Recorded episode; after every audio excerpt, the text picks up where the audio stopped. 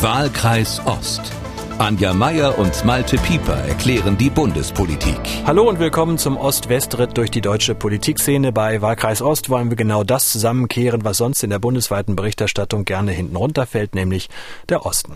In dieser Ausgabe wollen wir uns mal der derzeit wohl am vehementesten geführten innenpolitischen Debatte zuwenden, nämlich der über eine Impfpflicht. Dann schauen wir dem neuen Ostbeauftragten gleich nach einem der ersten großen Interviews beim Zurückrudern zu und statten dem Rising Star der Ost-CDU einen Besuch ab. Und damit ein herzliches Hallo an unsere Beobachterin in Berlin. Hallo Anja. Hallo Malte, grüß dich. Anja, es gibt vor allem einen Mann der neuen Bundesregierung, dem man gefühlt überhaupt nicht mehr entgehen kann. Jeden Tag ist er in den Medien, jeden Tag sitzt er in irgendeinem Fernsehstudio und erklärt die Lage so wie er sie zumindest sieht und zieht daraus neue Schlüsse, Warnungen und zeichnet manchmal auch fast schon Apokalypsen an die Wand, muss man ja sagen, wie vor ein paar Tagen. Da haute er raus, dass Hunderttausende Corona-Infektionen am Tag auf uns zukommen könnten. Hunderttausende pro Tag.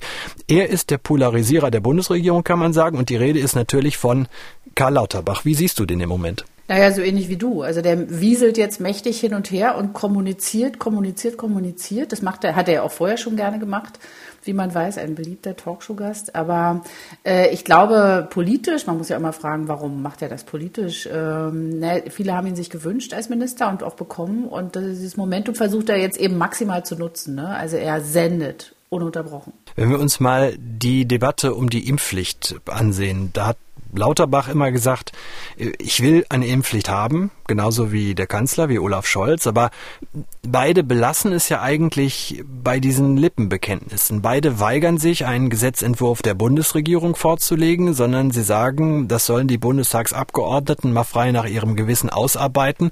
Hören wir dazu einfach mal Karl Lauterbach, wie er das begründet. Ich muss ja als Bundesgesundheitsminister allen Anträgen zur Impfpflicht zuarbeiten, genauso wie der Justizminister. Also die Anträge müssen ja technisch so von uns vorbereitet werden, dass sie zu Gesetzen werden können. Und wenn sie nachher Gesetze werden, müssen wir es auch umsetzen. Und in dieser Phase, wo die Gesetze jetzt von den Abgeordneten kommen, müssen wir neutral sein. Also das ist plausibel, das ist die blanke Demokratietheorie.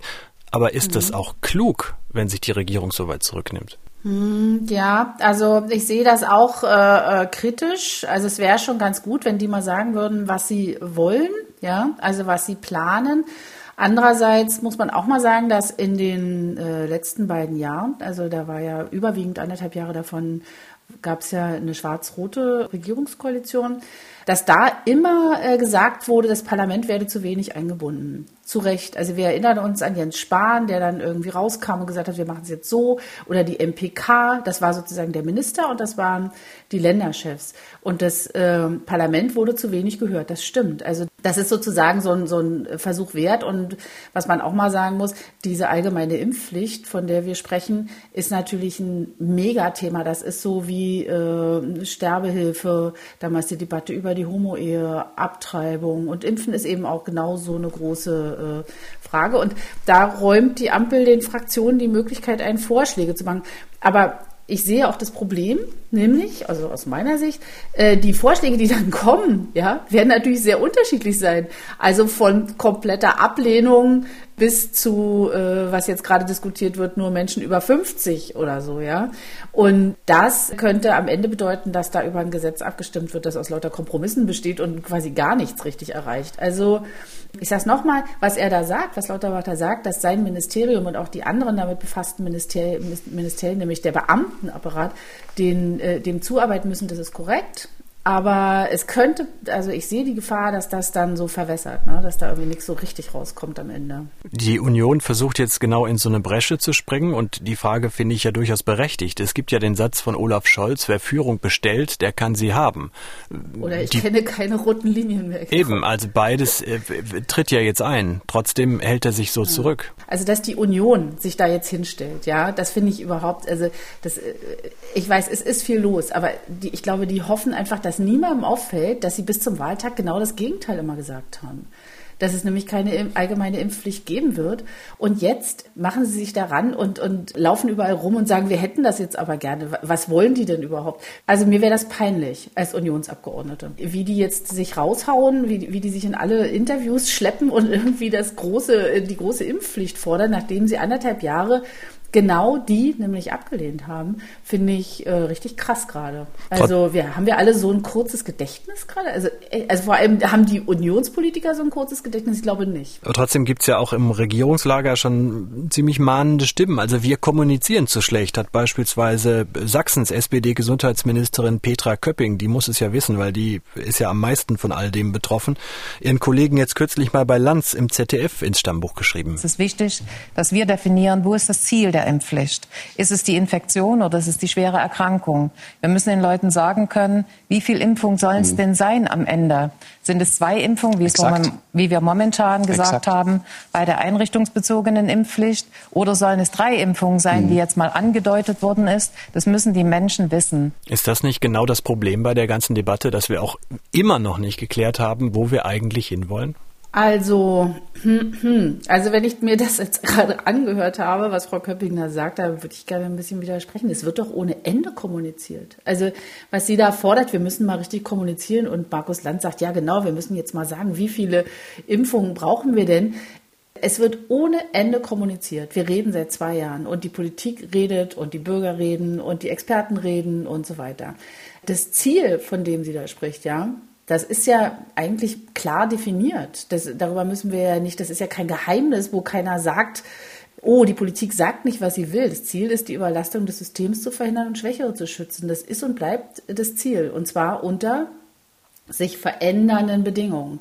Und deshalb finde ich es jetzt auch so ein bisschen schwierig, immer zu sagen, wir müssen den Leuten sagen, wie viele Impfungen es sind. Das, das, das Virus wird sich freuen, wenn wir sagen, ja genau, wir, wir, wir enden bei drei.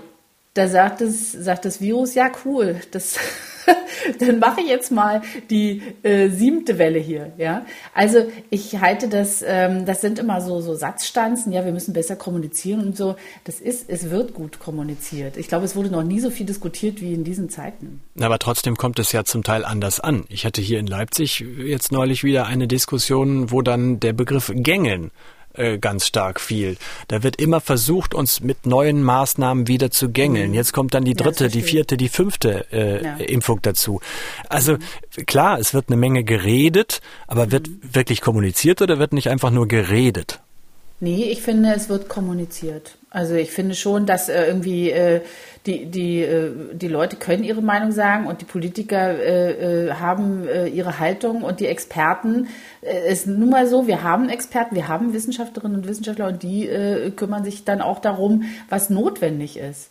Also was wollen wir denn? Wollen wir als Gesellschaft, dass dann irgendwann jemand den Stift beiseite legt und sagt, so, wir hatten gesagt drei, jetzt Schluss. In anderen Ländern würden die Leute sich freuen, ja dass sie diese Impfung überhaupt haben können und dass der Staat sie ihnen quasi hinterherträgt, regelrecht. Also, äh, nee, ich verstehe dieses, dass man ungeduldig ist. Ich meine, was glaubst du, wie es mir geht gerade? Ich bin auch super abgenervt, ja. Aber was man natürlich trotzdem machen kann, äh, dass man sich quasi wie ein erwachsener Mensch äh, zusammenreißt und irgendwie sagt, ja, okay, das sind jetzt die Notwendigkeiten. So ist es eben. Und wer Fakten sucht, dem kann man auch nur drei Podcast-Schubladen weiter Kekules Corona-Kompass empfehlen. Dreimal die Woche mit Camilo Schumann und Alexander Kekulé gehen Sie die neuesten und letzten Studien nochmal durch. Anja, lass uns an der Stelle mal einen Break machen und nicht wieder in Corona ver ja, versinken. Geheule, oder? Sondern lass uns mal auf unsere neue Stimme am Ostfirmament schauen. Äh, Carsten Schneider wird an diesem Wochenende 46, ist direkt gewählter Abgeordneter für den Wahlkreis Erfurt-Weimar, gelernter Bankkaufmann, wurde 1998 völlig überraschend mit dem Sieg von Gerhard Schröder in den Bundestag gespült. Da hat er sich all die Jahre hochgearbeitet, hatte verschiedene Funktionen in der SPD-Fraktion inne und wurde eben nach der Bundestagswahl von Olaf Scholz gefragt, ob er im Kanzleramt nicht einen Schreibtisch haben wolle und ob auf seiner Visitenkarte nicht die Bezeichnung Beauftragter der Bundesregierung für Ostdeutschland stehen solle. Ich will, dass äh, Ostdeutschland absolute Priorität hat. Deswegen hat er mich auch gefragt zu übernehmen. Ich mache das sehr gern. Das heißt aber auch, wenn ich zum Beispiel, es geht um ähm, Ansiedlungsentscheidungen großer Unternehmen oder es geht um die Frage von äh, Infrastrukturen, die gebaut werden und nicht gebaut werden oder jetzt die Klima, äh, Klimagesetzgebung, die Veränderung, neue Technologien, ähm, dass dann der Osten vorne mit dabei ist, dass wir Innovationsmotor sind und äh, quasi eine Entwicklung vorne wegkommen. Das ist eine für den Osten in gewisser Weise eine Privilegierung, weil wir natürlich gegenüber anderen Regionen, die keinen Staatsminister haben. Und ich weiß, und das ist Ziel der Regierung auch, äh, dass äh, wir eben diese positiven äh, Geschichten und auch Investitionen im Osten haben wollen.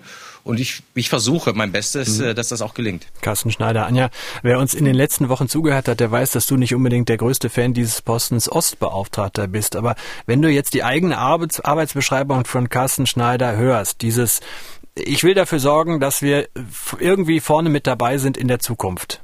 Hm. Überzeugt ja, dich das? Naja, ich, es wäre ja schön, wenn es mich überzeugen könnte. Aber ich mache das ja hier schon eine Weile und ich würde mal sagen, das ist exakt die Lyrik, die wir von jetzt äh, bis jetzt von sämtlichen Ostbeauftragten gehört haben. Ja, also absolute Priorität, Investitionen, Privilegierung ist vielleicht ein bisschen neu, finde ich ganz schön, kommt neu in mein in mein kleines Poesiealbum. Aber äh, ja, das ist im Grunde das, was alle Ostbeauftragten erstmal sagen. Und dann geben sie einen Studienauftrag und naja, und dann sind wieder vier Jahre rum. Äh, du bist Entschuldigung, ja dass ich da so abgefressen bin. ja, aber da bist du, da bist du ja auch nicht die Einzige. Es gibt einige Kritik ja an dem Arbeitsprogramm, äh, so wie Carsten Schneider es äh, formuliert hat. Da gab es ja eine eigene Bundestagsdebatte dazu. Und daraus können wir mal Sören Pellmann hören aus Sachsen, der Retter der Linkspartei. Das ist der, der der Linken das entscheidende dritte Direktmandat besorgt hat, ohne den es die Linksfraktion gar nicht mehr geben würde. Der sagt ähm, zur Bilanz von Carsten Schneider. Unlängst kam in meinem Leipziger Wahlkreis eine junge Sozialarbeiterin auf mich zu. Sie arbeitet seit 15 Jahren in diesem Beruf und nun wurde ihre Wohnung gekündigt. Die Eigentumswohnung wurde verkauft. Sie konnte sich diese trotz Vollzeitjobs nicht leisten. Die neuen Eigentümer, ein junges 25-jähriges Pärchen aus Solingen, haben jetzt Eigenbedarf angemeldet. Für sie ist das eine große Ungerechtigkeit. Ihrer Meinung nach wird im Osten nicht selten die Altersarmut der Eltern geerbt, während andere aus dem Westen ja einfach die Wohnung wegkaufen, obwohl sie offenkundig noch nicht viel aus eigener Hände Arbeit geleistet und erwirtschaftet haben. Dieses Beispiel sagt sehr viel über und zu den derzeitigen Bedingungen zwischen Ost und West. Ich finde, das Beispiel sagt tatsächlich sehr viel, was Sören Pellmann da anspricht, die Kluft über Ost und West. Aber für meine Begriffe sagt es auch, das ist nichts, was der Ostbeauftragte lösen kann, oder? Ja, genau, das kann der Ostbeauftragte nicht lösen. Ähm, das sind Geschichten, die passieren überall im Land, aber vor allem im Osten, das stimmt schon. Also in der Bestandsaufnahme hat er, hat Pellmann ja völlig recht, ja. Also im Osten, ich weiß, es krieg's nicht ganz genau zusammen, aber ich glaube, im, im, Osten besitzt jeder dritte Wohneigentum, was ja schon im Vergleich zu 1990 schon rasant ist. Im Westen jeder zweite, das macht einen riesen Unterschied, aber auch die, die Erbschaftssummen sind äh, eklatant unterschiedlich. Ich glaube, äh, im Osten werden, äh, Quatsch, im Westen wird, glaube ich, mehr als doppelt so viel vererbt wie im Osten. Und äh, das ist so eine Gerechtigkeitslücke, die ohnehin schon groß ist und die wird durch diese steigenden Immobilienpreise, wenn wir jetzt mal bei diesem Thema Wohneigentum bleiben, natürlich äh, noch vergrößert jetzt. Also das ist sozusagen ein Thema, was nicht nur da ist, sondern auch wächst. Und äh, das ist so eine Gerechtigkeitslücke, die wird äh, weiterwirken und die wird noch größer. Und das ist was, was, glaube ich, auch der Ostbeauftragte eher nicht ändern kann. Was der machen kann, ist, das hat er ja auch schon angedeutet, wie er das machen wird, wird sich allerdings zeigen, nämlich dafür sorgen, dass, wenn wir jetzt zum Beispiel in so einer Transformationsgesellschaft sind, ja, wenn es um den ökologischen Umbau geht, um Energiegewinnung und so weiter, dass dann eben der Osten, wie er das nennt, wie Carsten Schneider sagt, privilegiert wird. Also dass sozusagen die Arbeitskräfte, die modernen Technologien und so weiter äh, in den Osten kommen das, äh, das bedarf noch des Beweises, muss man jetzt auch mal sagen. Aber äh, dass das Wohneigentum anders verteilt wird. Ich meine, gut, dann äh, kann er ja dafür sorgen, dass irgendwie, äh, aber das kann der Ostbeauftragte ja nicht. Quatsch. Nee, ich dann wollte kann eben man sagen, in den dass, Kommunen zum Beispiel Genossenschaften gründen oder so Wohngenossenschaften oder so. Das ist ja auch so ein Modell für die Zukunft und erst recht in der alternden Gesellschaft. Ja. Aber selbst das Problem, was hinter dem Wohneigentum steht, ist ja das, was ja. Pellmann angesprochen hat, die unterschiedliche Verteilung der Erbschaften beispielsweise. Ja. Wenn natürlich über 70 Jahre was angespart werden konnte über Generationen, was auch zum Teil 45 oder was eben 1945 auch nicht enteignet worden ist, sondern wo einfach noch viel längere Linien da sind. Da sind ja viel mehr Werte, die weitergegeben werden können. Da ist natürlich der Osten mit seiner Geschichte benachteiligt. Aber mir, ich frage mich jetzt, wenn man nicht will, eine Erbschaftssteuer von 80 oder 90 Prozent, wie man das Problem dann lösen könnte. Es wird sich doch in die nächsten Jahrzehnte immer weiter dass äh, die Kluft da auseinandergeht, wenn man nicht dazwischen grätscht. Ja, kein Widerspruch. Kein Widerspruch von meiner Seite. Ich glaube, das geht wirklich nur über die Reform der Erbschaftssteuer.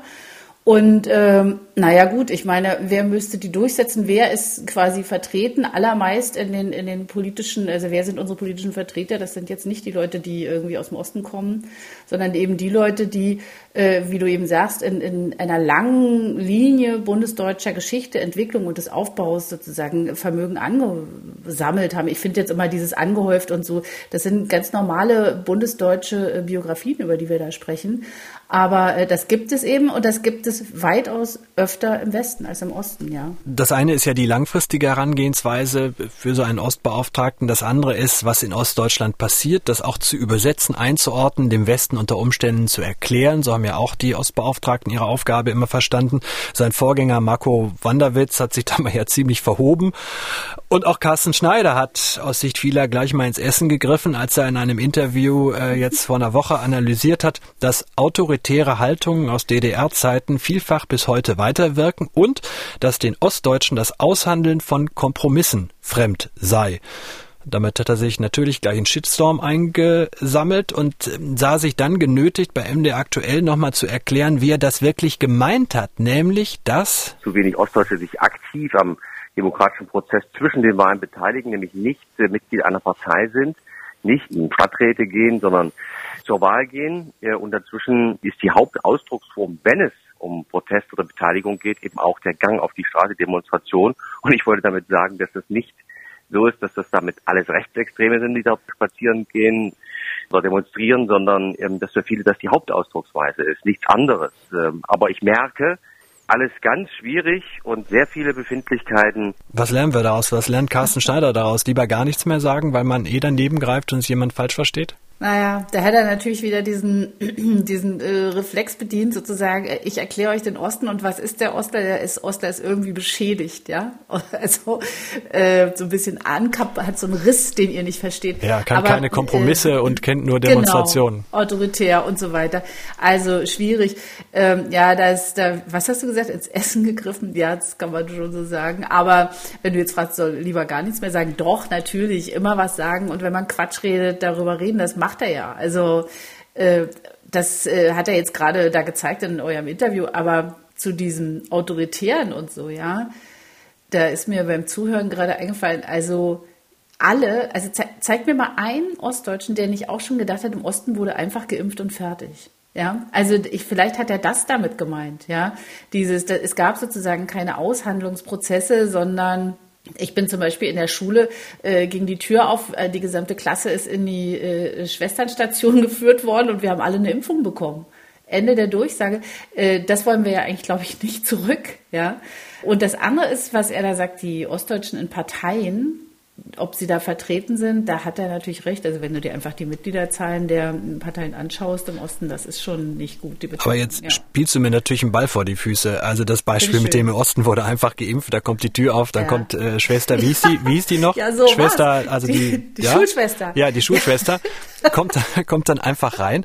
Aber es ist doch wieder ausgerechnet der Ossi, der sich hier gegängelt vorkommt, äh, wenn da frei genau. diskutiert wird, wie viel Impfungen man denn jetzt machen sollte und wie sich die Wissenschaft weiterentwickelt. Es es ist der Ossi, der sich unterdurchschnittlich impfen lässt. Wo, wo ist denn das in den letzten 30 Jahren auf einmal abgeblieben? Also einerseits will man, Klar, dass die Schwester reinkommt. Agathe, wie hieß sie denn? Diese Schwester, die Agnes, auf dem Agnes. Ja, ja, Das war so eine DEFA-Serie, genau. Das ja, stimmt. Also oh das, Gott, was mir heute alles wieder einfällt. Also dass Schwester Agnes einfach die da reinhaut und fertig ist der Lack. Äh, mhm. Und andererseits macht das dann nicht. Ja, das ist halt. Äh, sind genau, wir wieder an der Stelle? Erklär ihn mir. Ja, oh Gott, ja, wir sind wirklich wieder jedes Mal dabei. Also es ist ein Widerspruch, das stimmt. Das eine ist, niemand möchte, dass die Tür aufgeht, jemand kommt rein und sagt, du kommst jetzt mit und machst, was ich dir sage. Das andere ist natürlich dieser freiheitliche Gedanke, ich muss hier gar nichts. Ja, und das ist ein Widerspruch, der sich in dieser Impfdebatte Bahn bricht. Also äh, ein Unbehagen, auch finde ich völlig berechtigt, wenn ich das mal sagen darf. Wir haben alle Angst, mehr oder weniger, nicht jeden Tag, aber jeden Tag, also immer wieder hat man so ein Momentum, wo man denkt, wo geht das, wo führt das hin? Wo, wo, wo stehen wir? Was passiert mit uns? Da muss man gar keine Impfgegnerin sein, sondern das ist einfach eine wirklich sehr unübersichtliche Lage, in der wir sind. Und dann greift man wahlweise entweder auf das zurück, was man äh, gelernt hat, oder andere Variante, man sagt, das will ich auf keinen Fall. Und damit befindet man sich quasi in so einem Zwischenraum, wo man gar nichts muss. Das ist jetzt ein bisschen sehr vage formuliert, aber äh, ich verstehe es oft auch nicht, weil auch in meiner Brust beide Herzen schlagen. Ich finde auch den bevormundenden Staat nicht richtig. Ich finde aber, ich kann nicht Freiheit haben ohne Verantwortung. Ich bin halt auf dieser Freiheit und Verantwortung Seite. Aber gut, das bin ich. Also wir sind ja sehr viele Menschen in diesem Land. Ja. Gehen wir ein zu einem anderen, stark mhm. aufsteigenden Ostdeutschen, bei dem es ziemlich viele Parallelen zum Ostbeauftragten, zu Carsten Schneider gibt. Der, den ich jetzt meine, der ist auch 46, der stammt auch aus einem Freistaat, nämlich aus dem Sächsischen, ist geboren in Görlitz, heute mit zwei Wohnsitzen in Dresden und im Zittauer Gebirge, saß 15 Jahre lang im Bundestag, war sogar Fraktionsvize, bevor er ausgerechnet gegen den heutigen AfD-Chef Tino Kruppalla seinen Wahlkreis verloren hat. Doch äh, manchmal passieren ja solche Dinge im Leben. Die Niederlage führte absurderweise eben nicht dazu, dass er ab, sondern dass er noch aufgestiegen ist. Die Rede ist von Michael Kretschmer, seit 2018 sächsischer Ministerpräsident und der soll für Friedrich Merz nun den CDU-Osten zusammenhalten. Denn Merz hat ihn gebeten, Parteivize zu werden und bei Parteitag an diesem Wochenende auch zu kandidieren. Anja, du kennst Michael Kretschmer ja auch noch aus der mhm. Zeit, als er Bundestagsabgeordneter in Berlin mhm. war. Ist er wirklich noch ein Hoffnungsträger für die CDU? Also kann man davon überhaupt sprechen oder ist er nicht dafür viel zu lange im Geschäft? Wie kommt er auf der Bundesebene an? Er ist einer von wenigen, das muss man erst mal sagen. Wir haben ja vorhin gerade darüber gesprochen, äh, wie gering eigentlich die politische Vertretung äh, ist, äh, bundespolitisch durch Ostdeutsche. Aber was hier in Berlin, glaube ich, sehr aufmerksam und mit wirklich durchaus großem Respekt beobachtet wird, wie Kretschmer nicht den Dialog aufgibt. Selbst jetzt, äh, im Moment, wo die Stimmung so jetzt, aufgeheizt ist. Ja, ja. es gibt, äh, genau, ich, äh, man kann das irgendwie manchmal, es gibt ja auch so Kolleginnen und Kollegen so aus, aus den Medien, die dann irgendwie sagen, wie, wie bescheuert kann man sein? Warum sammelt er sich diese Bilder ein? Ja, warum geht er da auf diese schreienden Menschen zu? Also bei, bei mir das mein Respekt, muss ich sagen. Und ich glaube, das wird in der Bundes-CDU sehr äh, aufmerksam beobachtet. Ich glaube, kaum jemand möchte mit ihm tauschen. Das, was er da gerade macht, das hätten nur wenige Politiker so gebracht. Kann man das ja auch Problem, sagen, also er hat ja, er hat ja in mhm. seinem Büro auch ein, ein Foto stehen, das hat er auch da aufgestellt, das ist aus, der, ist aus dem Stadion von Aue. Zweite Liga, da haben an einem Spieltag Fans Spruchbänder hochgehalten mit dem Satz, Kretschmer, du willst Sachse sein, verhältst dich wie ein Wessi-Schwein. Und ausgerechnet äh, dazu, angesprochen darauf, sagte Kretschmer bei unseren Kollegen von der FAZ, von der Frankfurter Allgemeinzeitung, hier werde gezielt und geplant versucht zu spalten, eben auch indem man sich an ihm quasi abreagiert. Wir erleben äh, die AfD äh, hier auch äh, ganz bewusst in den neuen Ländern mit solchen Ausdrücken und ihre vorpolitischen Aktivitäten genau in diesem Bereich. Und sie versuchen eine Spaltung zu erzeugen und damit, sagen wir mal, die, die Menschen, die in Sachsen leben, im Erzgebirge, dort gerade in der Region, so in einen Märtyrerstatus, als müsste man sich irgendwas erkämpfen. Das ist aber, wenn man, wenn man jetzt ganz ruhig und sachlich die letzten 30 Jahre anschaut, worüber hat die Bundesrepublik Deutschland gesprochen? Worum hat sich Deutschland gekümmert? Darum, dass dieser Landesteil, der 40 Jahre ein sozialistisches Experiment erlebt hat, aufgebaut wird. Wir haben diese Lebensleistung erzählt. Wir haben diese Dinge aufgearbeitet. Also es ist völlig falsch, jetzt den Eindruck zu erwecken, als gäbe es hier eine Benachteiligung, eine Stigmatisierung. Es wird ja von diesen Gruppen auch ganz bewusst versucht äh, darzustellen, als würde man in den alten Bundesländern über die Ostdeutschen lachen, würde mhm. man sie runtermachen. Das ist ja Unfug. Ich habe noch nicht einen, einen einzigen getroffen. Und äh, was Kretschmer versucht, ist ja so eine Brücke zu sein, quasi zwischen der alten Generation, die noch komplett in der DDR gelebt hat, und der neuen. Er war zur Wende 14. Gelingt ihm das? Ja, ihm gelingt das. Ich, äh, wenn ich das mal einschränken darf, wenn er gerade sagt, er hätte noch nie jemanden gehört, der irgendwie in den Osten gelacht hat. Also doch, das gibt es natürlich schon. Aber ähm, er gibt halt nicht auf. Also das hat so meinen Respekt, ja. Und dieses, ähm, dieses Spruchband da bei Aue, das ist ja ein absoluter Tiefpunkt. Also äh, wenn wir das sehen, also wenn wir, wenn, wenn es wirklich Menschen so sehen, dann bräuchten wir gar nicht mehr miteinander reden. Dann bräuchten übrigens auch wir beide hier nicht mehr miteinander reden in diesem Podcast, weil dann wäre ja eh alles klar, dann wüsste man ja schon alles übereinander. Also ich ähm, finde das sehr respektabel, was er da sagt. Also offensichtlich hat er nicht vor, aufzugeben. Das finde ich schon mal ziemlich gut. Also ich könnte mir vorstellen, dass einen das wahnsinnig stresst dieser, diese, es ist ja auch so, diese, dieses äh, Kommunizieren ist ja jetzt auch, hat sich, wendet sich inzwischen ja auch irgendwie gegen ihn, ja. Die Leute wissen, dass er kommt, ja. Die Leute wissen das und, und nutzen und äh, äh, stellen quasi Situationen her, in denen sie ihn äh, äh, blamieren können. Und das finde ich wirklich also auch mies muss ich sagen. Das passiert ja zum Teil. Es gibt ja Bilder, wo er jetzt kürzlich zusammenge regelrecht zusammengebrüllt wurde, äh, minutenlang. Ja, genau. ähm, ja. Die wollen ihn beschämen. Und das lässt er sich halt nicht gefallen. Das finde ich schon äh, gute Nerven hat er offensichtlich. Ja, ich schwanke da. Ich bin ja äh, quasi untertan von ihm und äh, schwanke immer einerseits zwischen Respekt, also für das, was er da tut, ja. Auf der anderen Seite denke ich dann immer, er ist angetreten mit dem Dialog. Er hat, äh, ja, er fast, er fast mit jedem Sachsen persönlich inzwischen den schon bewusstlos geredet, weil er so viele Veranstaltungen gemacht hat. Er ist von morgens acht bis abends um zehn fast täglich unterwegs gewesen, hat seine Kabinettskollegen dazu genötigt, öffentliche Kabinettssitzungen, Diskussionsrunden mit Bürger zu machen, was die alle nur so semi-gut äh, gefunden haben. Aber das hat er eisern durchgezogen, hat unter anderem deshalb ja auch seine Landtagswahl 2019 äh, doch noch mal mal äh, übers Ziel geschoben, dass er vor der AfD gelandet ist. Aber äh, auf der anderen Seite äh, denke ich dann, äh, vielleicht auch in schwachen Momenten, wenn es mir alles zu viel wird in diesem ganzen Corona hin und her, mhm. es nützt ja nichts. Er hat ja sein Land nicht im Griff. Er hat ja die Leute nicht im Griff. Er überzeugt sie nicht. Wir haben hier was, was ich, weiß gar nicht, wo wir im Moment stehen, 62 Prozent Impfquote, also 38 Prozent nicht. Wir haben Kreise, wo die Mehrheit nicht geimpft ist. Er dringt doch nicht mehr durch. Also ist es, da frage ich manchmal, ob es nicht eigentlich auch die falsche Taktik ist, ob man nicht mit eisernem Besen durchgehen muss inzwischen und quasi voranmarschieren und sagen, zack, zack, zack. Und wer nicht mit mir, mit mir reden, äh, reden will, da äh, gibt's jetzt nur noch das eiserne Gesetz.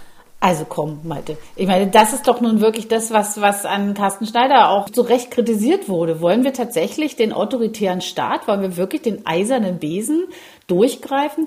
Also das geht nicht. Ich finde, wir sind, wir leben in einer Demokratie und in der wird geredet miteinander.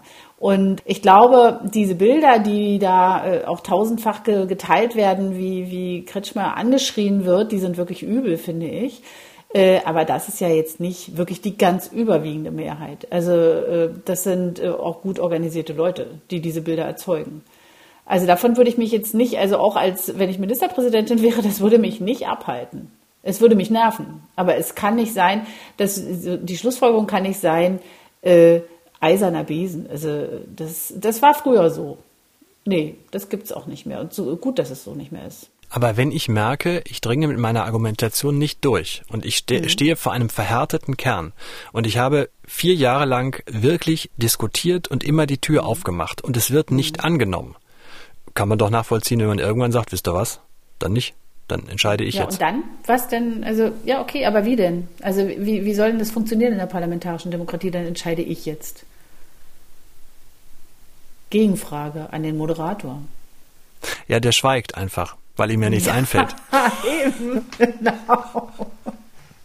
Ja, es ist eben komplex. Es ist eben nicht so einfach. Früher, da hättest du gesagt, wisst ihr was, wir machen eine schöne ZK-Sitzung und da wird es beschlossen und dann, äh, äh, und wer, wer irgendwie muckt, da kommt mal die Volkspolizei rum oder die Staatssicherheit. Das ist vorbei.